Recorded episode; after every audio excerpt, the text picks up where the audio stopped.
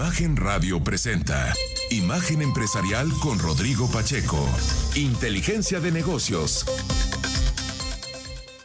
Primero le cuento que, eh, pues sin duda, la nota relevante es eh, que ayer finalmente la Agencia Federal de Aviación Civil, la AFAC, declaró la saturación del Aeropuerto Internacional de la Ciudad de México y por eso ya impuso un nuevo máximo de operaciones por hora de 43, una reducción desde eh, las 52 que se permiten actualmente y que ya venía desde una reducción. En eh, los detalles de lo planteado, eh, se plasma que la Terminal 1 de las 5 de la mañana a las 11 de la noche y la 2 de las 6 de la mañana a las 11, a las, sí, a las 11 de la, a las 10.59, perdón, a las 11 de la mañana y luego de 1 a 8 de la noche, así como de 21 horas a 21 a 59 horas. O sea, son franjas de horarios en donde se estaría reduciendo. Obviamente, a lo largo de los días le he contado, pues que prácticamente ha sido unánime el rechazo de varias instancias del sector privado. La Canaero, por ejemplo, señaló que esta reducción de operaciones va a generar una cancelación de vuelos masivos y otros efectos colaterales. Ya estaremos hablando con la presidenta. También Aeroméxico consideró que este cambio en las operaciones del aeropuerto afectará a todos los pasajeros que lo utilizan y a los trabajadores de la industria y la atracción de inversiones. En su momento, el presidente de la República dijo que la reducción en los horarios se debe a una sobresaturación. De acuerdo con sus datos, actualmente el aeropuerto opera al 150% de su capacidad. Esto es parte de lo que dijo. Para explicarlo de manera sencilla, el aeropuerto de la ciudad tiene operaciones de 150% de su capacidad. O sea, de 100 saturado, tiene una sobresaturación todavía del 50%. Y ya hay problemas de tráfico y queremos eh, actuar con responsabilidad. Mire, y bueno, pues hubo varias declaraciones en ese contexto. También el Colegio de Pilotos Aviadores de México exhortó a la FAC a revertir esta decisión. Eh, la YATA, la ALTA, en fin, todos están rechazando pues esta, eh, esta medida, pero vamos a ver cómo se va desenvolviendo. Se ve, se antoja difícil. El asunto es que viene la temporada de fin de año, que es cuando más se incrementa el volumen de pasajeros en el Aeropuerto Internacional de la Ciudad de México. Y bueno, ya lo estaremos hablando en distintas entrevistas. Le cuento la nota principal de la sección de dinero del periódico Excelsior. Se refiere a que la Comisión de Cambios dio a conocer que a partir de septiembre comenzará a reducir el monto vigente de su programa de coberturas cambiarias en moneda local ante el fortalecimiento del peso. En el comunicado del organismo, que está conformado por miembros de la Secretaría de Hacienda y Crédito Público, así como el Banco de México, se explicó que esta decisión se tomó ante la mejora en las condiciones de operación del mercado cambiario nacional y el retorno de la liquidez, profundidad y funcionamiento ordenado. ¿Cómo se van a desvincular estas coberturas? La Comisión de Cambios detalló que el proceso para desarticular de forma gradual este programa será de la siguiente manera. A partir de septiembre de este año, el Banco de México renovará los vencimientos de coberturas cambiarias en una sola ocasión y por el 50% del monto vigente. Para las operaciones con un plazo original de seis meses, se anunciará en su fecha de renovación una reducción del plazo a un mes también aplicada la regla de renovar únicamente el 50% del monto vigente. Finalmente, las operaciones con un plazo original de 9 y 12 meses se dejarán vencer en su totalidad en las fechas de vencimiento, de vencimiento respectivas. Pues es una medida evidentemente técnica, como lo dice el propio Banco de México, eh, se explica justamente por eh, la fortaleza del peso. Finalmente hoy, pues los que tenían coberturas, normalmente se compran las coberturas, es un seguro, para garantizar, digamos, un tipo de cambio, sobre todo abajo, ¿no? Ahora quizás se deben estar vendiendo coberturas al alza porque obviamente, pues muchos se habrán quedado eh, largos, digamos, con sus posiciones. El hecho es que así eh, se está dando y bueno, pues con este cambio el Banco de México pues está dando constancia, digamos, de lo que está ocurriendo de manera factual en el mercado. Le cuento que durante la reunión plenaria con diputados federales, el secretario de Hacienda y Crédito Público, diputados federales de Morena, el secretario Rogelio Ramírez de la O, afirmó que la economía de nuestro país podría crecer al menos un 2.8% y alcanzar el 3%, lo cual pues se ve muy probable. Ya ve que el Banco de México le contaba, también ya actualizó su proyección de crecimiento, sobre todo porque en la primera mitad, en el primer semestre, crecimos 3.6%, aunque sí se está proyectando una cierta desaceleración en Estados Unidos hacia el cuarto trimestre, lo cierto es que ya no se está materializando esa posible recesión y eso, bueno, pues ha cambiado las condiciones materiales de la economía, también incluida la demanda interna. Bueno, agregó Rogelio Ramírez de la que eh, pues se, continuará con la trayectoria de sostenibilidad. También destacó que los ingresos totales del sector público aumentaron casi 10% en términos reales en los primeros siete meses del año, en tanto los ingresos tributarios más de 6%. En cuanto al presupuesto, indicó que eh, en protección social tuvo un aumento de 8%.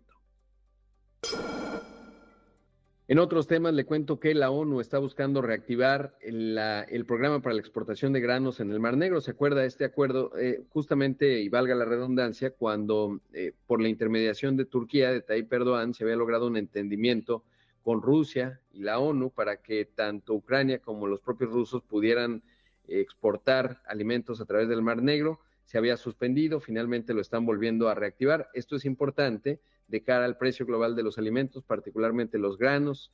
Eh, eh, Ucrania, por ejemplo, es un gran productor de fertilizantes, de semilla de girasol, Rusia de fertilizantes, y esto es parte de lo que dijo Antonio Guterres, secretario general de la ONU.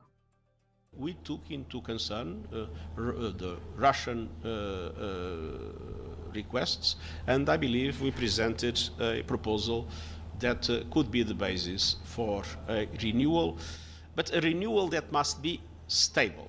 I mean, we cannot have a Black Sea initiative that moves from crisis to crisis, from suspension to suspension. We need to have something that works and that works to the benefit of everybody. Sí, bueno, pues ahí escuchamos eh, justamente al secretario de la ONU, dice, nos preocupamos por las peticiones rusas, creo que presentamos una propuesta que podría ser la base para una renovación, pero una renovación que debe ser estable, quiero decir, no podemos tener una iniciativa de cereales del Mar Negro que vaya de crisis en crisis, de suspensión en suspensión. Necesitamos tener algo que funcione y que funcione en beneficio de todos, es lo que está diciendo el secretario general de la ONU, que le digo, pues finalmente viene ese, ese cambio eh, y sobre todo que puede impactar a los precios de los alimentos. Por otro lado, y en otros temas internacionales, eh, le cuento que como parte de sus intentos para reforzar la fidelidad con sus usuarios, Elon Musk dio a conocer que X, antes Twitter, ofrecerá llamadas de video y audio, como también lo hacen compañías como WhatsApp, Sky, Google o Apple. Dijo Elon Musk que la herramienta funcionará sobre los sistemas operativos iOS y Android, así como desde las computadoras de escritorio y las Macs, por lo que los usuarios solo deberían contar con una cámara y una conexión permanente a sus datos o su Wi-Fi. Además de conocer que, como ocurre con otros sistemas de competencia, no requerirá de un número de teléfono y utilizará la agenda de teléfonos alojada en la nube. Este movimiento también responde a la estrategia de Elon Musk de convertir a la antigua Twitter en una de las principales super apps del mercado. Eh, escribe, por cierto, Walter Isaacson, que se hizo eh, pues muy famoso cuando eh, publicó la biografía de Steve Jobs, tuvo acceso a Steve Jobs en su momento, en 2011, y eh, la verdad es que a mí me gustan sus biografías, escribió la de mm, eh, Leonardo da Vinci también, y ahora está, es que va a publicar el 12 de septiembre la de Elon Musk, tuvo amplio acceso a Elon Musk, publica en el periódico de Wall Street Journal toda la crónica de la adquisición de mm, Twitter por parte de Elon Musk. Le faltan algunos segmentos, por ejemplo, obvia o omite mencionar que en el juicio, cuando Elon Musk ya se había querido echar para atrás para comprar Twitter, eh, dijeron, pues, se van a tener que transparentar todos tus mensajes eh, privados y fue cuando Elon Musk rápidamente decidió pues tomar la decisión de, comprar Twitter. Me parece que ahí hay algo importante, pero bueno, el hecho es que lo cuenta muy bien y pues da un adelanto, digamos, de esta personalidad volátil, intensa que tiene Elon Musk y bueno, pues nada más se lo recomiendo, ahí está retratado, por ahí lo tuiteaba desde ayer o lo exeaba, como ahora se dice. Vamos al primer corte, esta es Imagen Empresarial, no le cambie, regresamos con más. Ya regresamos con más aquí en Imagen Empresarial cuando son las 6 de la mañana con 16 minutos y esta mañana me da mucho gusto saludar a Humberto Gual, el secretario general de ASPA, la Asociación Sindical de Pilotos de Aviación. Eh, Humberto, ¿cómo estás? Buenos días, gracias por tomar la llamada.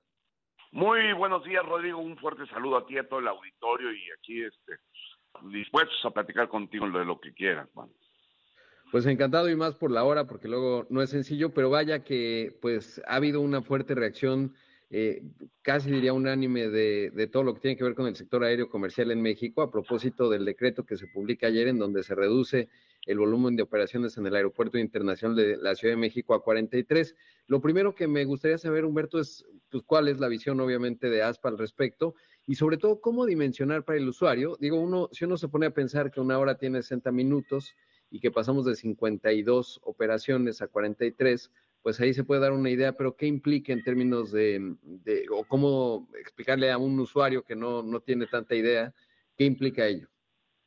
Claro que sí, mira, implica una reducción muy fuerte en el número de operaciones, una reducción que va a haber de conectividad en el país, una eh, entre menos oferta es una ley tan sencilla, menos oferta, este, menos oferta, pues mayor costo, ¿no? Este, va a haber un incremento. Se, se, notifica ayer también que está, que le van a aumentar el precio del combustible este, en el aeropuerto de la Ciudad de México. Eh, bueno, es un golpe muy fuerte que va a tener que sufrir eh, menos oferta el usuario, ¿no? Desafortunadamente, una vez más, la aviación en lugar de estar dando notas buenas, en este país está dando notas malas.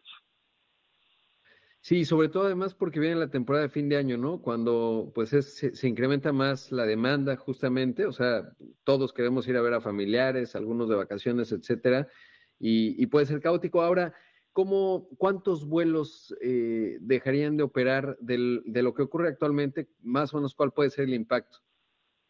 Mira, el impacto va a ser eh, grande, no nada más lo veas por la operación aquí en México.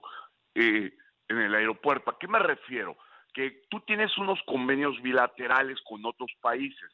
Tú te, si, si un país como, Lon, como Reino Unido o como Japón o como Países Bajos, tú les dices, ¿sabes qué? Yo te estoy dando a ti siete vuelos a la semana, uno diario.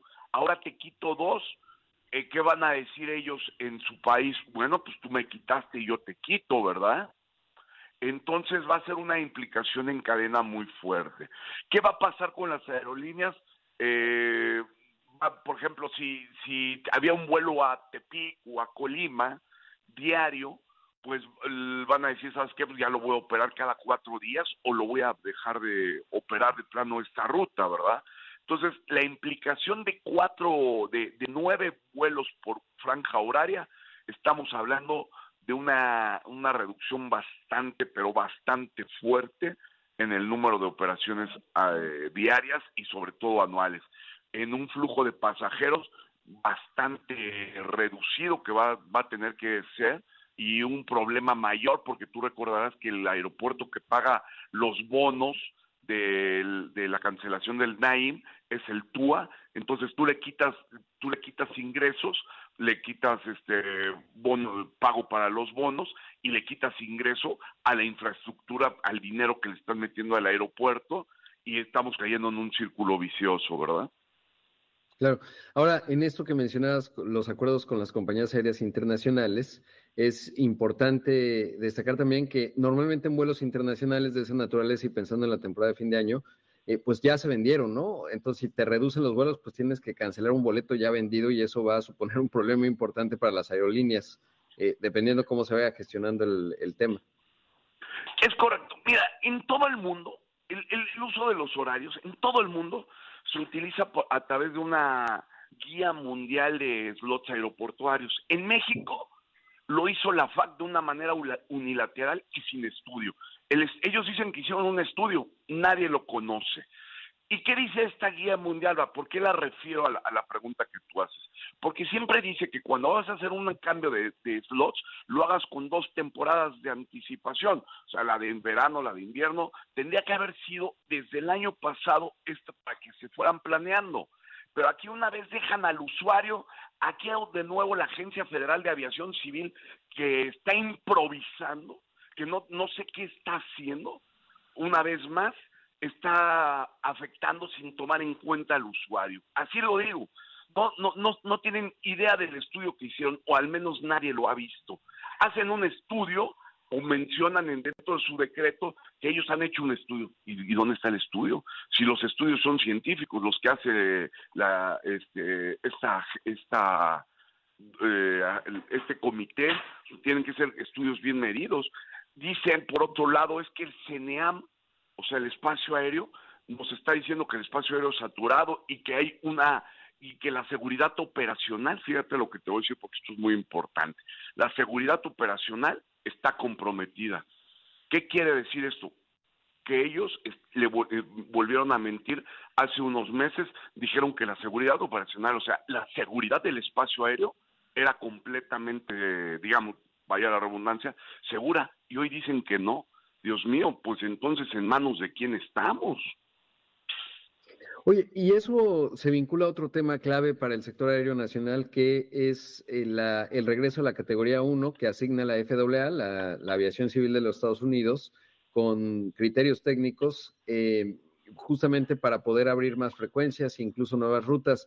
¿Esto eh, cómo impacta o cómo ves que puede impactar pues este proceso que teóricamente ya parecía inminente y de repente se pues ya no fue tan inminente y aquí estamos? Bueno, mira, este no tiene relación, pero sí ah, tensa la relación. Sí tensa bastante la relación, porque evidentemente eh, al no tener la categoría la, la categoría todavía uno, eh, estamos a, e, ellos han hecho un esfuerzo el gobierno tanto mexicano de, eh, a, palabras de ellos ellos no no son palabras mías a palabras del director actual de la agencia federal de aviación de Aviación Civil que hicieron una excelente labor, que hicieron un excelente trabajo, que, lo, que no, no tuvieron ningún hallazgo. Ok, yo les creo. ¿Y dónde está la categoría, no? Claro. Oye, Humberto, y el otro aspecto a saber... ¿eh? Por cierto, hoy se vence el plazo, el plazo límite ah. de lo que deberían de notificar Estados Unidos a, a México el resultado de la, de la auditoría. ¿eh? Ah, qué importante esto que mencionas. O sea, hoy se tendría que dar a conocer. Ahora, pudiera ser que, ¿qué tal que Estados Unidos lo anuncia? Pues no, probablemente no se mantienen tan al, bueno, no, sí se mantienen al tanto, pero ¿crees que aún así lo podrían ah, anunciar el día de hoy? ¿Qué tal que está medio planeado en ese contexto dicen, ya ven, cómo exageran si ya nos regresaron a la categoría 1? Aunque viendo ayer las declaraciones del presidente no estaría muy seguro, al menos desde la visibilidad que pueda tener él. Pues mira, fíjate, fíjate, eh, yo no entiendo lo que están haciendo. Tú recordarás que hace unos meses decían, vamos a ver el cabotaje para traer mayor, mayor número de pasajeros y turistas a México. Tú recordarás que hace unos meses decían, vamos a recuperar la categoría 1 para que tengamos mayor, un mayor número de vuelos y oferta de, pasajeros que puedan viajar desde y hacia Estados Unidos. Y, y hoy hacen esta reducción. Ahora, eh, yo creo que también, eh, aunque no tiene relación, insisto, el número de reducción de slots, afectas bastante a, a, la regulación, digamos de esta manera, como se toman las decisiones de, la, de los comités de slots y qué es lo que supervisa ¿Qué es lo que supervisa de cierto modo la Agencia Federal de Aviación Civil, aunque nada más supervisa tres anexos, sí ve que, que México cumpla con las reglas internacionales y aquí en este caso no las está cumpliendo, ¿no? Entonces, aunque no tuviese relación, vaya, si das una señal de que tú no cumples con los acuerdos internacionales, que no cumples con la reglamentación internacional, ¿no? Eh, claro. Humberto, debo hacer un corte, te pediría la bondad de tu tiempo porque es un tema relevante, el conjunto del sector aéreo nacional, y te pediría la bondad de tu tiempo y regresamos después del corte. Esta mañana está con nosotros el eh, Humberto Gual, secretario general de ASPA, la Asociación Sindical de Pilotos Aviadores. Regresamos en un momento con más. Regresamos con más aquí en Imagen Empresarial cuando son las 6 de la mañana con 30 minutos. Esta mañana está con nosotros Humberto Gual, el secretario general de ASPA, la Asociación Sindical de Pilotos de Aviación. Eh, Humberto, y en ese contexto de lo que estamos viviendo, eh, ayer se mencionaba que era Protección Civil la que había hecho la recomendación. ¿Esto es correcto? ¿Es el ente que hace ese tipo de recomendaciones o es AFAC o cómo funciona? Mira, eh, abiertamente el documento que se emite a través del decreto es firmado por la Agencia Federal de Aviación Civil. En el documento se menciona que es en un estudio que ellos hicieron, eh, vuelvo a insistir, no lo conocemos, ellos sabrán. El almirante Tiscareño, que es el actual director del de, la ICM, ha hecho un excelente, pero lo tengo que reconocer y lo tengo que aceptar y lo tengo que decir y con todas sus letras. Ha hecho un excelente trabajo en la recuperación de, de la situación en cómo se encontraba el aeropuerto internacional de la Ciudad de México. Pero él le están, le están una vez más amarrando las manos de que eh, iba por un buen camino con una captación de recursos y le quitas mayores recursos para la, infraestructura, porque eso es a lo que se dedica un grupo aeroportuario. Un grupo aeroportuario lo que tiene que hacer es invertir en infraestructura en los aeropuertos, pagar los servicios, pagar eh, impuestos y todo, y le quitas ese ingreso, le quitas la infraestructura, el plan de infraestructura que él estaba eh, planeando, él estaba realizando dentro del Aeropuerto Internacional de la Ciudad de México. Entonces, yo desconozco a tu pregunta expresa si tiene que ver algo con protección civil. Si algo tuvo que ver, pero lo que se está midiendo ahorita y lo que dice la FAC es que ellos hicieron un estudio en que las terminales no pueden soportar un mayor flujo de pasajeros. Lo que requiere el aeropuerto, y eso es evidente y se ha dicho durante muchos años, es un aeropuerto ya bastante viejo, bastante desgastado, que requería inversión e inclusive eh, construir una nueva terminal y ahora le quitas ingresos, bueno, yo no sé, vamos a caer en un círculo vicioso. Le quito recursos, le quito inversión, no puedo no puedo componer la infraestructura del aeropuerto, ¿verdad?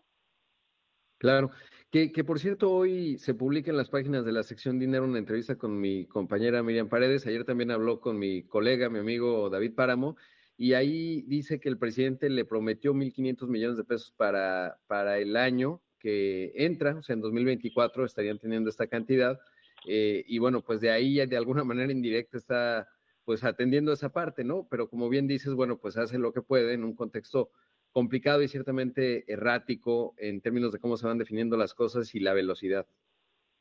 Pero 1.500, eh, eh, exactamente, nosotros estamos enterados de que iban a dar los 1.500 millones de pesos, pero te digo una cosa, lo, siendo sinceros, 1.500 millones de pesos eh, no te construyen otra terminal, ¿verdad? O sea, es, es muy poco recurso, eh, la verdad lo que, lo que deja es el flujo de los 53 millones de pasajeros que tenía eh, eh, el Aeropuerto Internacional de la Ciudad de México, eh, que te dejaban un promedio de 30 dólares por pasajero, un promedio, te lo digo más o menos, pues, son túas diferentes entre vuelos nacionales e internacionales, 30 millones, 30 dólares por pasajero, estamos hablando de una cantidad sumamente importante, y de, esa, de ese dinero, de esa captación, se paga impuestos, se pagan servicios, se paga seguridad, se paga, eh, vaya, todos los servicios que tiene el aeropuerto y es una cantidad bastante importante que en verdad sí le, le funcionaban para eh, poner la infraestructura, pero para a todo esto todavía drenan el dinero para pagar los bonos de la cancelación del nuevo aeropuerto. Nosotros les hemos preguntado, oigan, pues si los bonos del nuevo aeropuerto fue por la cancelación de Texcoco, se decide construir el del Aeropuerto Internacional Felipe Ángeles, ¿por qué no entre el sistema metropolitano de aeropuertos que fue anunciado que era Toluca, eh, Felipe Ángeles y AICM, entre los tres pagan los bonos y le dejan una mayor cantidad de recursos al AICM para que pueda construir otra terminal y hacer el gasto económico que requiere para la infraestructura. Pero 1.500 millones de pesos, tan solo la FAC para que sea operativa ha solicitado 2.000 millones de, pesos de presupuesto. Entonces, 1.500 millones de pesos, la verdad, es un presupuesto bastante modesto. Claro.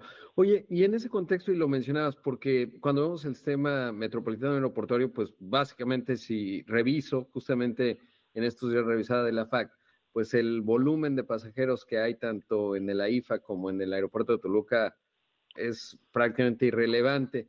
En ese contexto, preguntarte, ¿a qué atribuyes que el AIFA, porque ayer el presidente lo mencionaba, ¿no? Pues hay espacio en el AIFA, ¿por qué no, no ha logrado cuajar? ¿Cuál sería tu diagnóstico? Porque todavía no tiene la red de conectividad que sea atractivo. Eh, entendamos que la aviación es un negocio. Si yo soy una aerolínea extranjera, una aerolínea nacional, yo me voy a ir a donde tenga negocio, a donde me haga negocio. Todavía no tiene la infraestructura. tiene posiciones muy limitadas, tiene, aunque el aeropuerto, insisto, tiene sus, eh, como aeropuerto, lo que ve el público usuario, es la terminal bonita y todo, las implicaciones técnicas tiene algunas. Yo te voy a poner un ejemplo, claro, lo digo con conocimiento de causa y con ejemplos que les podré dar. Un avión que vuela, por ejemplo, de, de México a Madrid o de México a Japón, eh, la limitación esa eh, que tiene en el, en el aeropuerto despegando con, a comparación con el aeropuerto internacional de la Ciudad de México son casi 16 toneladas en un 16 toneladas de penalización despegando del AIFA. Si tú esas 16 toneladas, o sea, ¿qué quiere decir? Que un avión puede pegar en el, en el AICM con 200 toneladas, pero si despega de la IFA tendría que despegar con 194 toneladas. Se las quitas o a carga o a combustible o al pasajero. No les conviene todavía para vuelos de largo alcance, ¿no? Aparte de todo que el 80% de, de los pasajeros internacionales muchas veces que vienen a la Ciudad de México lo utilizan como un hub para irse a muchos otros destinos.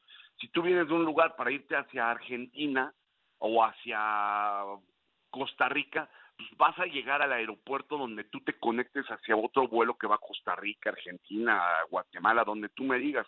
El aeropuerto Felipe Ángeles todavía no tiene esa capacidad, no, no hay que forzarlo, va a crecer de manera natural, como lo han crecido todos los aeropuertos a nivel mundial, de manera natural va incrementando su red de rutas, se va volviendo atractivo, van haciendo la red de conectividad, pero todavía no la tiene. Claro. Oye, y eso, eh, digamos, si lo quisiera habilitar el gobierno, porque luego está la queja, ¿no? Eh, esa es la narrativa política en términos de no, son las compañías que no quieren, etcétera, pero evidentemente, y como lo acabas de explicar claramente, pues hay una lógica comercial. Ahora, si el gobierno federal eh, te dijera, oye, vas a, las condiciones pues son más complicadas, ¿no? Justo por lo que decía, está a una mayor altura, en fin, es más difícil pero te voy a dar el combustible mucho más barato, a un 25% más barato y no te voy a cobrar eh, tal y tal servicio aeroportuario. ¿Crees que eso pudiera ser un factor para que se vaya desdoblando poco a poco el interés de las compañías aéreas para operar ahí? ¿Ya ocurre? ¿Cómo está esa parte? Mira, el TUA de entrada es mucho más barato allá, en el aeropuerto Felipe Ángeles. Si tú sacas un vuelo de México a Guadalajara de la IFA y de la ICM te sale mucho más barato saliendo de la IFA porque el impuesto, digamos no el impuesto, el TUA, la tarifa única aeroportuaria, es más barata, es más económica. Evidentemente se vuelve más atractivo, pero si no tienes los pasajeros que te compren los boletos saliendo de la IFA o que llegan pasajeros de otro país o de otros destinos para conectar ahí, bueno, pues no te sale redituable, ¿verdad? Eh, yo creo que pueden hacer, eh, eh, es a través de una verdadera, de un verdadero estudio, lo que puedan hacer de captación de rutas, independientemente de que el aeropuerto de, Felipe Ángeles todavía está limitado. Entendamos una cosa, que lo que ve el público usuario, que es la terminal, que va caminando muy limpio, los baños este, personalizados, muy padre, muy, muy, muy bonito. Pero la parte técnica, la parte operativa, todavía es un aeropuerto bastante chico, nada más tiene 14 posiciones que se pueden convertir en 28, pero si llega un avión de alta envergadura, te ocupa dos posiciones, es todavía un aeropuerto chico. Humberto, se me acaba el tiempo, pero te agradezco mucho, muy amplia la explicación. Eh, muchísimas gracias por la entrevista. Hasta luego, cuídate mucho, siempre un gusto saludarte a ti y a todo el auditorio. Un abrazo, estimado Humberto. Vamos a un corte, esto es Imagen Empresarial, regresamos en un momento. A 6 de la mañana con 45 minutos, esto es Imagen Empresarial y esta mañana me da gusto saludar a Diana Olivares, ella es la presidenta de Canaero. Eh, Diana, ¿cómo estás? Buenos días. Rodrigo, buenos días. Qué gusto estar aquí contigo tan temprano, con tu audiencia y contigo. Gracias y lo, lo agradezco mucho y lo agradecemos mucho los, los que nos acompañan, que son muchos en todo el país. Y, Diana, bueno, vimos ayer obviamente el posicionamiento de Canaero a propósito de esta, pues de este decreto. Ayer el presidente habló ampliamente al respecto y, y bueno, pues ya decían ustedes, eh, destacaban pues el impacto negativo que esto tiene, la complejidad Eh, eh, hubo señalamientos muy puntuales en términos de que son las compañías aéreas que no quieren, eh, pues no, no quieren justamente reducir, que no habían cumplido. ¿Qué decir con respecto a esta parte del cumplimiento? Porque, pues ya lo han dicho ustedes también, ya veníamos de una reducción en el volumen de operaciones en el Aeropuerto Internacional de la Ciudad de México. ya estaban en 52, dice el presidente, no cumplieron, está sobresaturado, 150 o 50% por arriba de su capacidad. Eh, ¿qué, dirías eh, con respecto a esos señalamientos? Muchas gracias y gracias por la pregunta, porque, eh, bueno, el tema de todo lo que es las aerovías, bueno, vamos a empezar qué es un slot, que es las entradas y salidas de, en el aeropuerto por parte de, los aviones. De acuerdo al estudio que se hizo en el 2018, tenemos capacidad hasta 72 por hora. 72. Entonces vamos a poner ese número. Eh, lo que tuvimos durante el, antes del 2022 fueron 61 slots y después bajamos con conversación con autoridades, con aerolíneas a 52. Y esto que hizo en el 2022, que se benefició todo el tema de puntualidad, ya somos el aeropuerto más puntual, ¿Hubo cumplimiento? Claro que hubo cumplimiento. Cuando se bajó de 61 a 52, no es que cambiaron los aviones y que hay más pasajeros, se cumplió cabalmente. Eh, el tema ahora es de que lo que está muy lleno son las terminales, porque en la parte de aerovías el aeropuerto da para 61 slots, no para 43.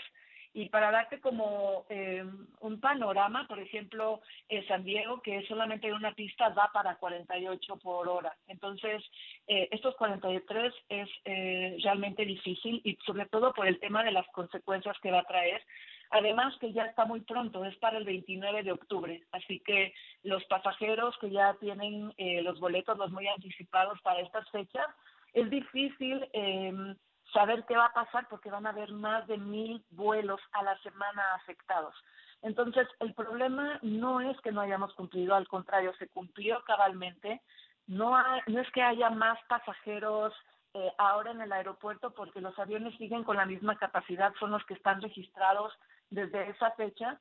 Lo que sí es, es de que vienen con un factor de ocupación mucho más alto, están llenos esos vuelos, pero el problema en sí es eh, terrestre, no en la aerovía, sino que las terminales están llenas.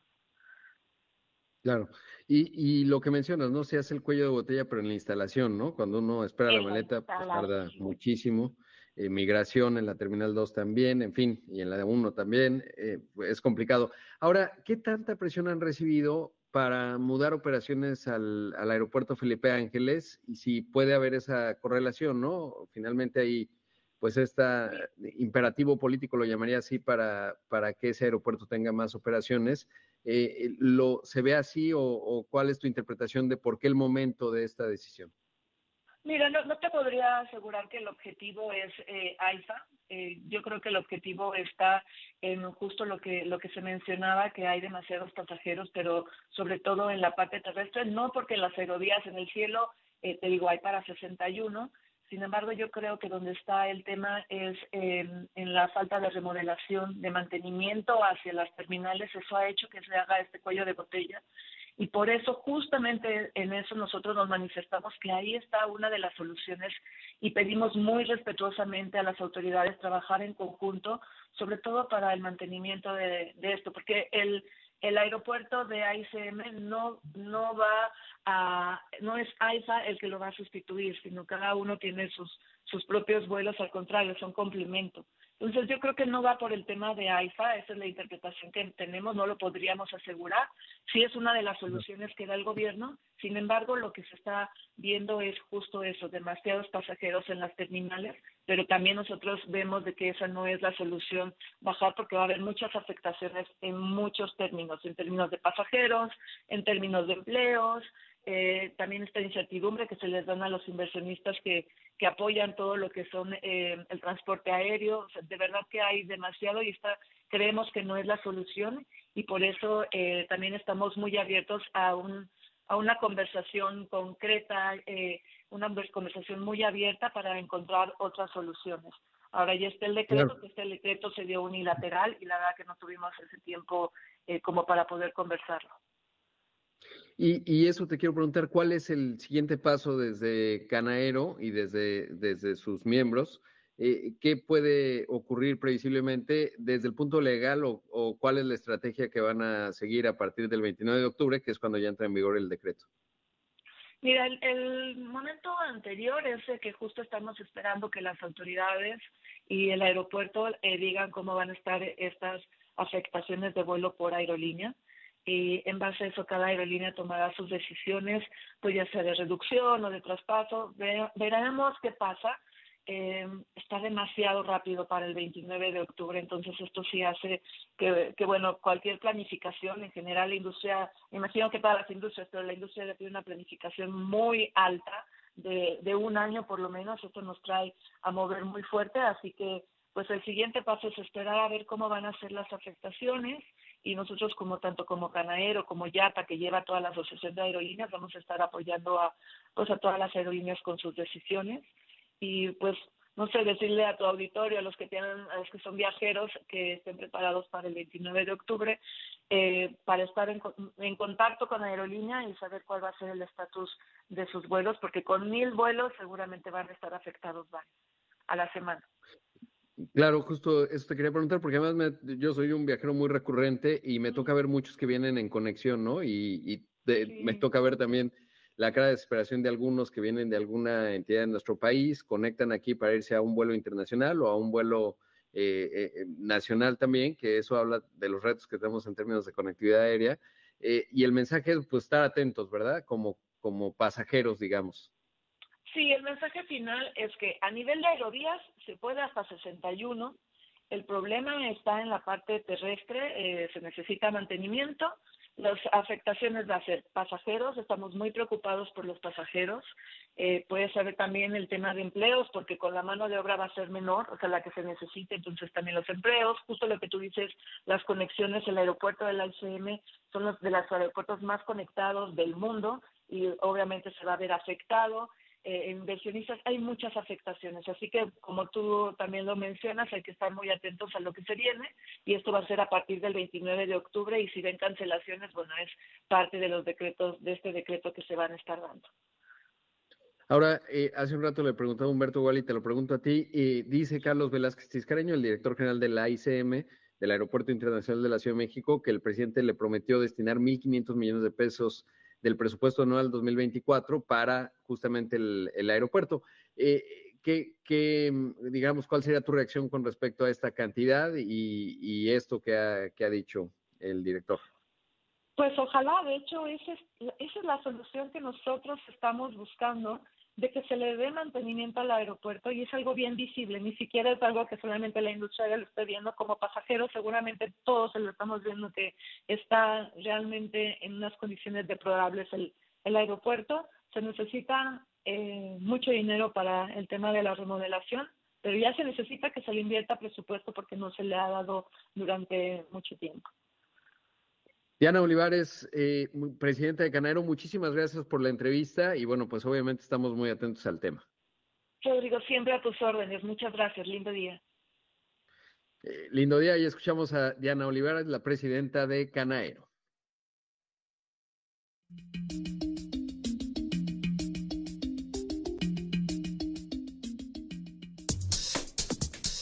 Imagen empresarial con Rodrigo Pacheco.